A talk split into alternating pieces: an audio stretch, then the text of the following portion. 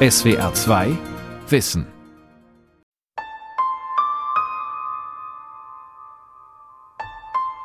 Am 18. Juni wird die 15. Documenta in Kassel eröffnet.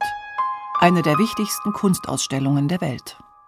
Die Documenta ist ein ganz essentieller Teil der Stadt, sonst wird es ja nicht auf unseren Ortseingangsschildern stehen, nicht? Ich habe mir gerade eine Dauerkarte geholt. Zum ersten Mal in meinem Leben. Das war ja nicht die Documenta wie heute. Also mhm. das war einfach im Grunde genommen nur Kampf und Ärger. Herr Beuys will die Leute für dumm verkaufen. Man gehört ins Irrenhaus. Als Kasseler Bürger wehre ich mich einfach dagegen, dass er unseren Platz hier verschandelt. Ne?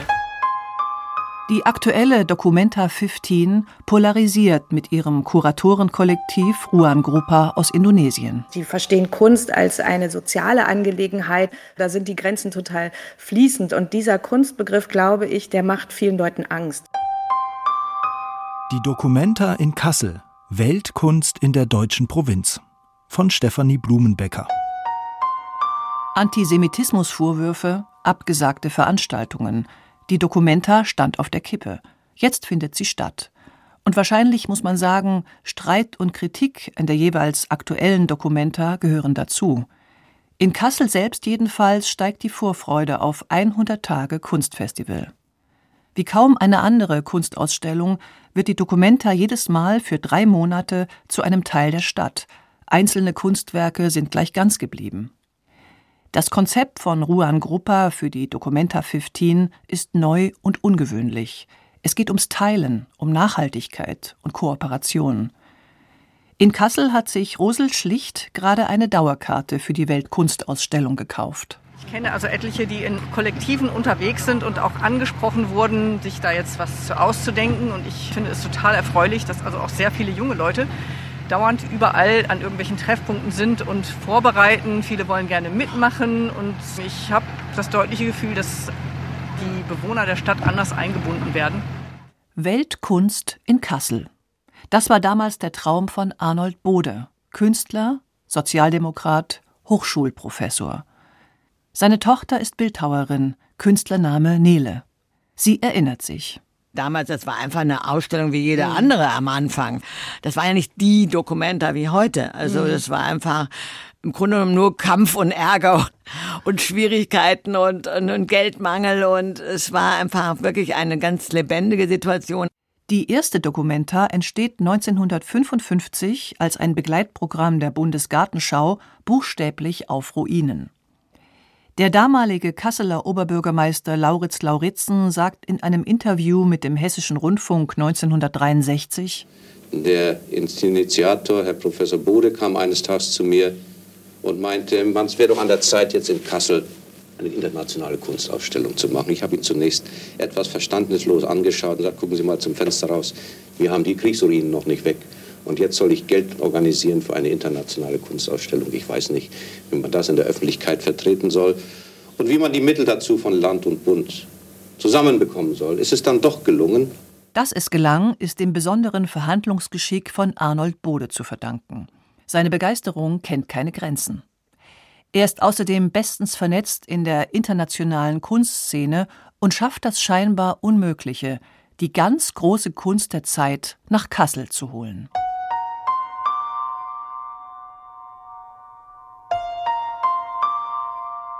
Die Leihgaben für die erste Documenta kommen aus der Schweiz, aus Frankreich und sogar den USA. Inmitten des zerstörten Kassel wird das Fridericianum zur temporären Ausstellungshalle. Das Gebäude ist immer noch stark beschädigt, die Böden noch aus nacktem Beton und die Ziegelmauern unverputzt. Mit weißen und schwarzen Kunststofffolien werden Fenster abgedeckt und die dreckigen Ecken kaschiert. Aus der puren Not entsprungen, entwickelt Bode eine hochästhetische Ausstellungsarchitektur, die noch Jahre und Jahrzehnte später positiven Nachhall findet. Er lässt das alte Bauhaus in Kassel wieder auferstehen. Die Wirkung ist erstaunlich. Der spätere Kunsthistoriker und Journalist Alfred Nemetschek ist 1955 ein 22 Jahre junger Student der Kunstgeschichte, als er nach Kassel kommt. In einem Interview mit dem Hessischen Rundfunk 2005 erinnert er sich an seinen Besuch auf der ersten Documenta. Wenn man vor dem Museum Friderizianum stand, wo die Ausstellung stattfand, dann war es fast noch eine Ruine, in die man Fenster eingesetzt hatte. Kaum war man drin, stellte sich eine ganz seltsame Atmosphäre ein, denn all diese unfertigen Räume ohne Türen, äh, mit Fenstern, die mit mal mit weißen, mal mit schwarzen Plastikvorhängen zugehangen waren, da hingen nun die Bilder drauf, oft indirekt beleuchtet. Das hatte eine solche Magie, äh, dass zunächst einmal die Räume überwältigten und also die Leute schon verzaubert waren, bevor sie überhaupt ein einziges Bild gesehen hatten. Das Kasseler Publikum bekommt die große Kunst der Moderne zu sehen. Pablo Picasso, Marc Chagall, Paul Klee, Henry Moore und viele andere. Expressionismus und Abstraktion. Freie Farben und Formen. 147 Künstler werden gezeigt, nur sieben davon Frauen. Während des Nationalsozialismus hatten ihre Werke als entartet gegolten, Kunst, die weggesperrt und verboten war. Jetzt kommt sie aus dem Ausland, aus Frankreich, Italien, England, in die deutsche Provinz. Für viele junge Menschen ist die Documenta damit die erste Berührung mit internationaler Kunst, die in Freiheit entstanden ist. Der Besuch der Documenta wird das kulturelle Erweckungserlebnis für eine ganze Generation. Dabei muss Arnold Bode bei der Ausstellung noch auf eine Weise improvisieren, die heute unvorstellbar wäre, sagt seine Tochter, die Bildhauerin Nele. Bei der ersten Dokumente war wirklich so äh, diese Geschichte auch mit den Versicherungen noch nicht so schlimm. Es war auch nicht so teuer diese ganzen Geschichten. Und standen wirklich die Paul Klees da am Boden und äh, er hatte seine ganzen Studenten bewegt, dass die helfen. Und das kam an und wurde da abgestellt und wohin und was. Und also das war wirklich wahnsinnig, wenn man das heute, also ähm, würden die Leute aschgrau, würde ich sagen. Vielleicht drücken manche Leihgeber auch ein Auge zu. Es ist eben eine andere Zeit. Das Publikum ist jedenfalls begeistert. Mehr als 130.000 Menschen kommen, um das Spiel der freien Formen und Farben zu sehen. Die Begegnung mit den Werken von Max Beckmann, Robert Delaunay, Lionel Feininger oder Jean Miro öffnet vielen regelrecht die Augen nach Jahren der NS-Diktatur, internationaler Isolation und staatlich verordnetem Kunstgeschmack. Rückblickend schreibt Documenta-Gründer Arnold Bode wir waren der Meinung, etwas sagen zu müssen zu den verlorenen Jahren 1933 bis 1945. Erfahrungen und Erinnerungen an die 20er Jahre, an die Kunststadt Paris, an Rom, an London, an das Bauhaus, an die Lehrjahre in Kassel, an die Arbeitsjahre in Berlin. Heilung durch Kunst. Das ist der Gründungsmythos, der lange unhinterfragt fortwirken kann.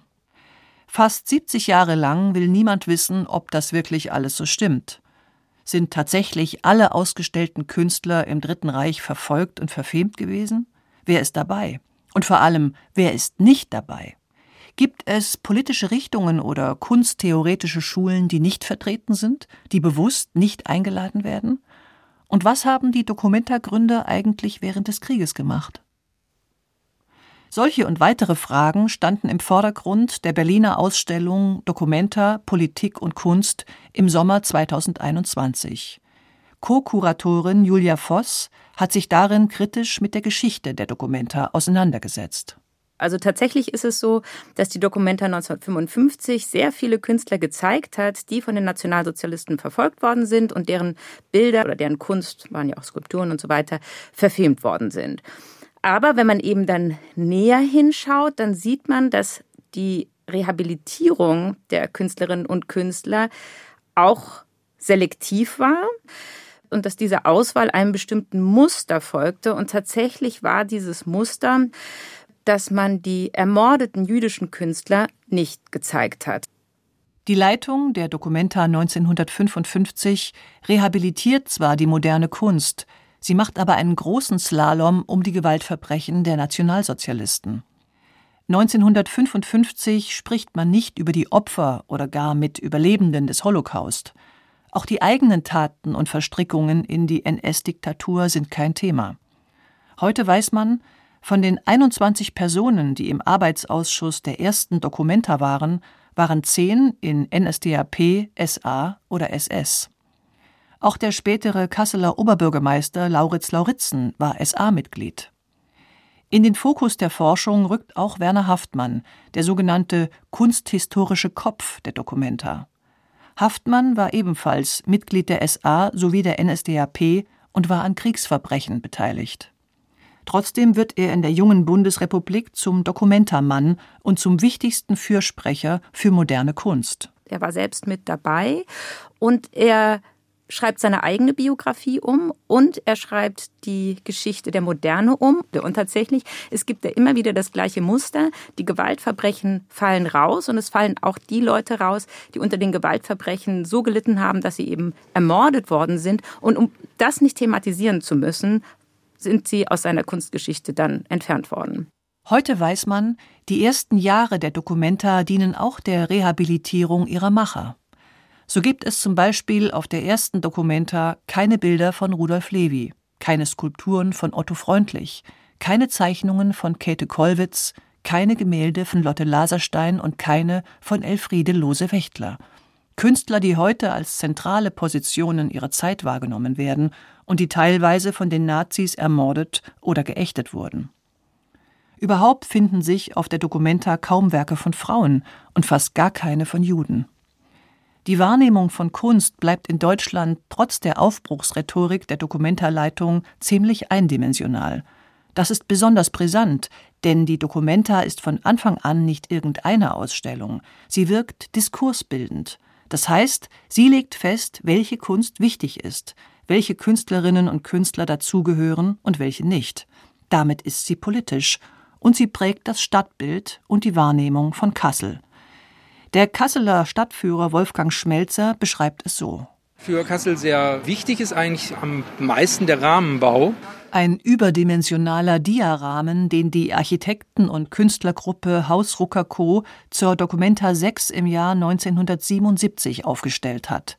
Er steht am Friedrichsplatz und rahmt den Blick in die Landschaft. Weil er ja reflektiert, dass uns keiner vorzuschreiben hat, wo wir hinzugucken haben ein Rahmen, der uns die Möglichkeit gibt, durch ihn hindurch oder an ihm vorbeizugehen. Und dann gucken wir zurück, da wo wir hergekommen sind. Und dann ist das im Rahmen, wo wir hergekommen sind. Also was ist jetzt im Rahmen und was gehört dazu und was nicht. Und jeder entscheidet für sich selber. Die Documenta will regelmäßig mit bestehenden Kunstkonzepten brechen. Bereits 1959 sind amerikanische Künstler stark präsent mit All-Over-Abstraktionen – gewaltigen abstrakten Bildern mit kleinteiligen Strukturen, die sich gleichmäßig über die Leinwand verteilen. 1969 hat die Pop Art ihren ersten großen Auftritt in Deutschland und 1972 wird die Documenta endgültig zu einem Kunstfestival.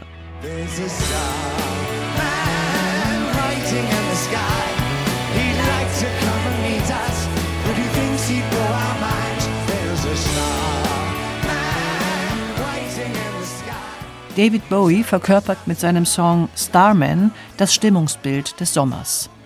Zwei Wochen bevor die Documenta 5 in Kassel eröffnet, erscheint in Großbritannien sein neues Album. Mit seiner Musik will David Bowie die Grenzen zwischen männlich und weiblich auflösen, zwischen hetero und homosexuell. Und in Kassel tritt der Kurator Harald Seemann an, um die Ausstellung grundlegend zu verändern. Kassel soll nicht länger nur mit Kunst aus aller Welt versorgt werden, sondern die Stadt selbst wird zu einem Zentrum für neue Kunst, das in die Welt ausstrahlen soll. Die Bundesrepublik hat zu dem Zeitpunkt kulturell aufgeholt, das Publikum ist politisiert. In der Kunst werden bestehende Institutionen hinterfragt. Was ist die Daseinsberechtigung von Museum, Ausstellungshalle und Akademie? Harald Seemann erfindet nicht nur die Dokumenta neu, sondern vor allem auch den Beruf des Kurators. Anfang der 70er Jahre tritt er als Alleinherrscher auf und gestaltet die Ausstellung komplett nach seinem Gusto. Er plädiert für eine radikal subjektive Sichtweise auf die Kunst und sagt, die Auswahl kann im Grunde gar nicht nach demokratischen Gesichtspunkten getroffen werden. Im Kunstkontext ist nur eine subjektive Auswahl möglich. Je subjektiver, desto besser. Das Programm von Kurator Harald Seemann ist knallig. Er zeigt Science-Fiction-Comic-Illustrationen, Titelseiten vom Spiegelmagazin und Schallplattencover, außerdem Plakate für Afrikola und Cinzano. Dazu Rosenkränze, Marienfiguren und Andachtsbilder.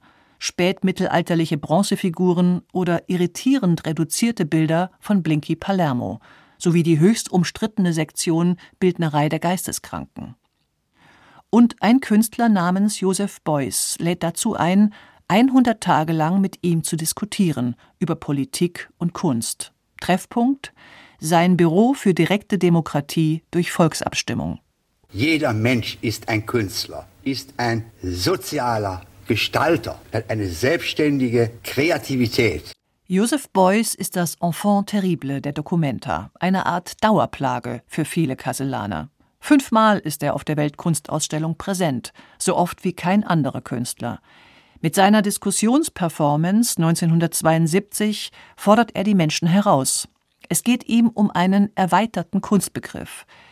Zu den Beschimpfungen, denen er ausgesetzt ist, sagt er ja, ich bin da nicht so ängstlich und ich meine, ich äh, sehe bei vielen Zuschauern doch etwas Aufleuchten von diesem Bewusstsein. Und ich meine, wenn es auch nur keimhaft veranlagt ist, dann spricht es doch dafür, dass es entwicklungsfähig ist. Ich finde es eigentlich überall. Irgendwo. Und in irgendeiner Veranlagung zumindest kann man es spüren. Selbst in den aggressiven Fragen, die gestellt werden, wenn sie mich angreifen, spüre ich etwas von einem Bewusstsein, was doch die Dinge versteht oder auch verstehen möchte, gerne verstehen möchte. Auch wenn Joseph Beuys freundlich und versöhnlich auftritt, kaum ein anderer Künstler bringt die Kasseler Bevölkerung derartig auf die Palme wie er. Man gehört ins Irrenhaus. Das kann doch jeder machen.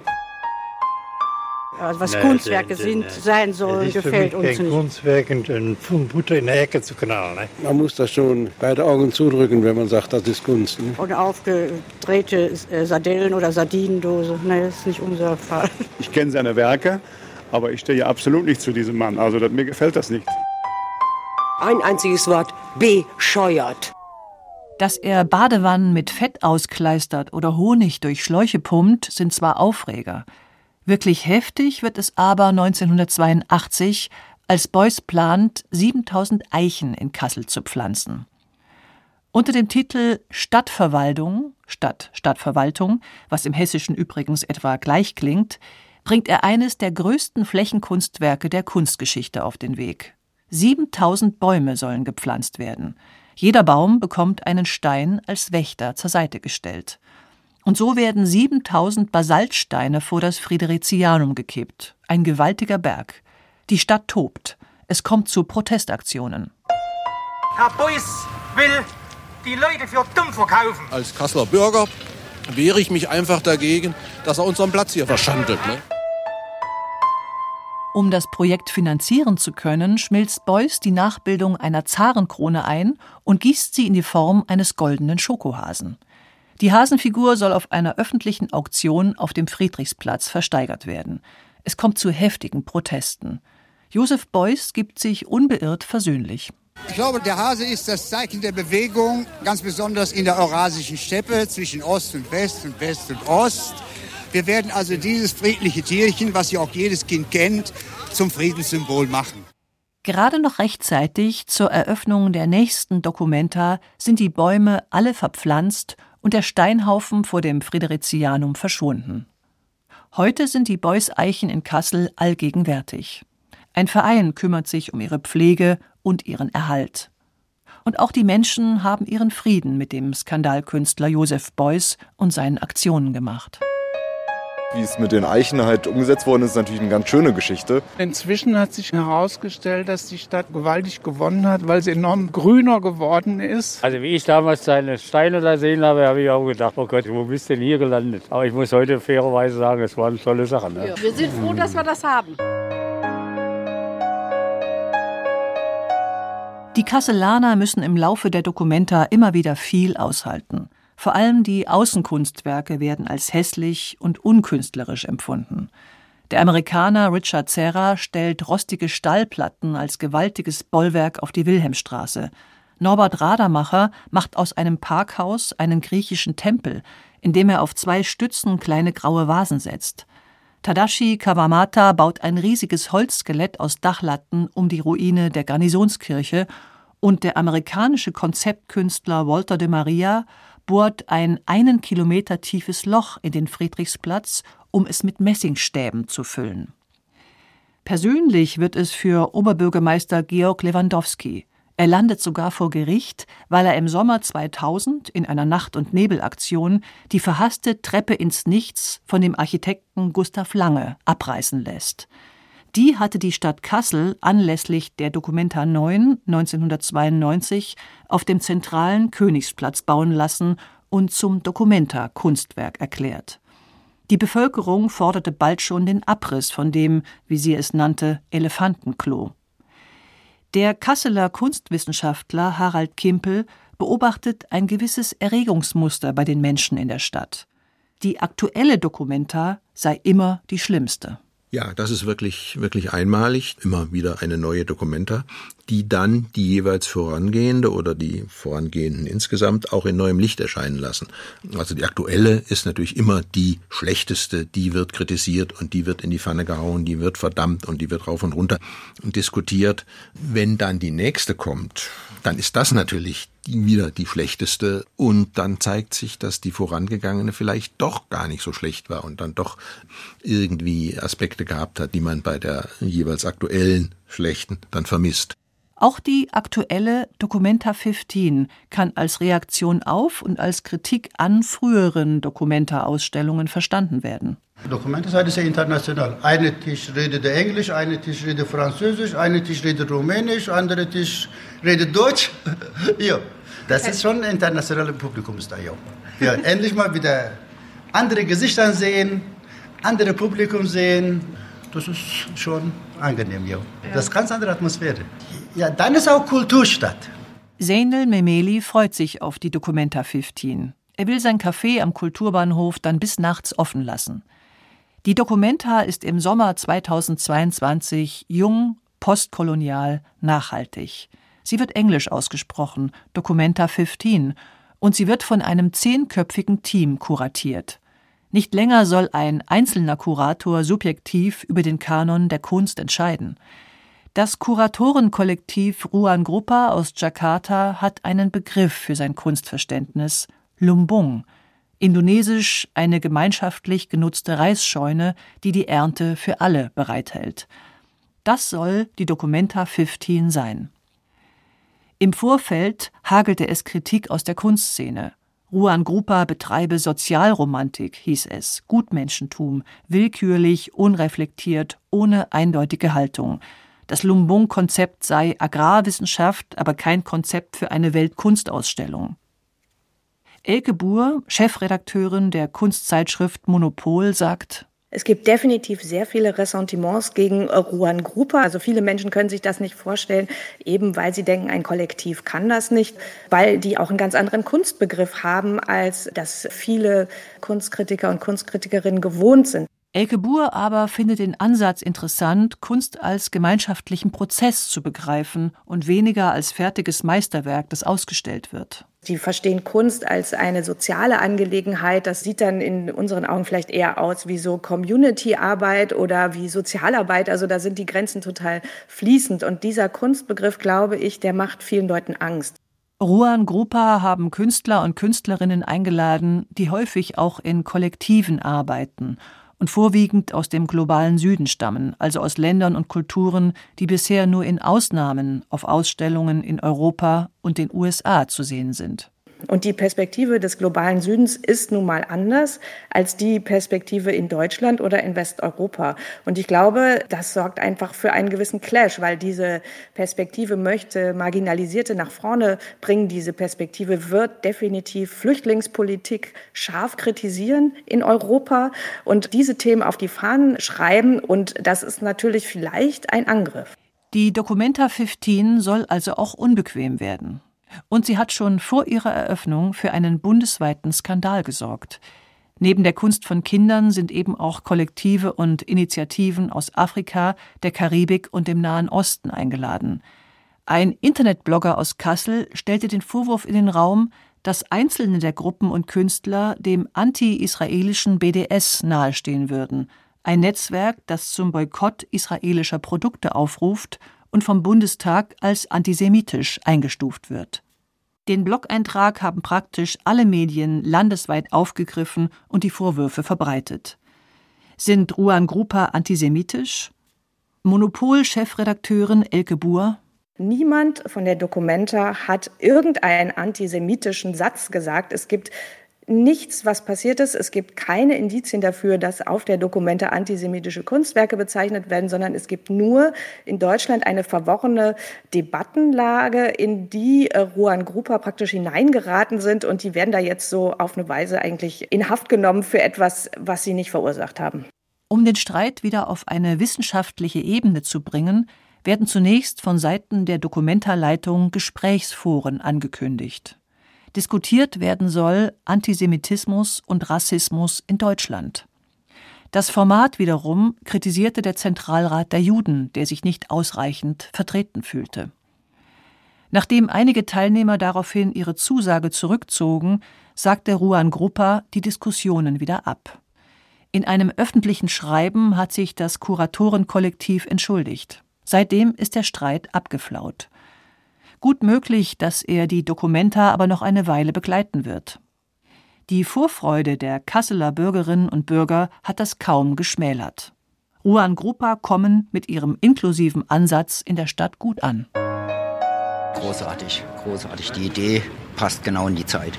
Die Leute sind sehr nett. Ich habe sie mal durch Zufall in der Bahn getroffen. Ne, so mit ganzer Familie nachts. Und war echt, also finde ich super, super. Auch für Kunstkritikerin Elke Buhr ist die Documenta alle fünf Jahre ein Highlight im internationalen Veranstaltungskalender. Ich bin extrem gespannt. Ich weiß auch nicht, ob das am Ende eine Documenta wird, die mich dann begeistert, aber ich denke, sie wird mich auf jeden Fall überraschen. Und ich glaube, dass diese Dokumente uns an einen Endpunkt führt und dass wir danach nochmal neu überlegen können, okay, was wollen wir eigentlich von der Kunst? Was ist ein Kunstwerk und wie wird das weitergehen? Weil ich glaube, das wird ziemlich extrem und von da kann es eigentlich nur wieder einen anderen Weg geben. In vielerlei Hinsicht führen Ruan Gruppa künstlerische Konzepte vom Enfant terrible der Documenta fort von Joseph Beuys. Sie nehmen seine Aussage, jeder Mensch sei ein Künstler ernst und setzen sie in Kassel um. Das Fridericianum wird eine Schule, Kinderkunstwerke werden ausgestellt und abgehängte Stadtviertel zum Ausstellungs- und Handlungsort. Ruan Gruppa schaut anders auf die Stadt als alle Kuratoren davor. Kunstkritiker und Experten befürchten bereits das Ende der Dokumenta. Vielleicht darf man aber einfach nur gespannt sein, was eine künstlerische Perspektive vom anderen Ende der Welt aus der deutschen Provinzstadt in den Kasseler Hügeln macht. SWR 2 Wissen. Die Dokumenta in Kassel von Stefanie Blumenbecker. Sprecherin Claudia Jahn.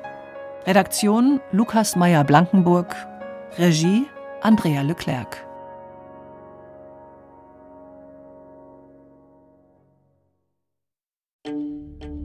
SWR 2 Wissen Spezial. Das Tier. Das Tier und wir.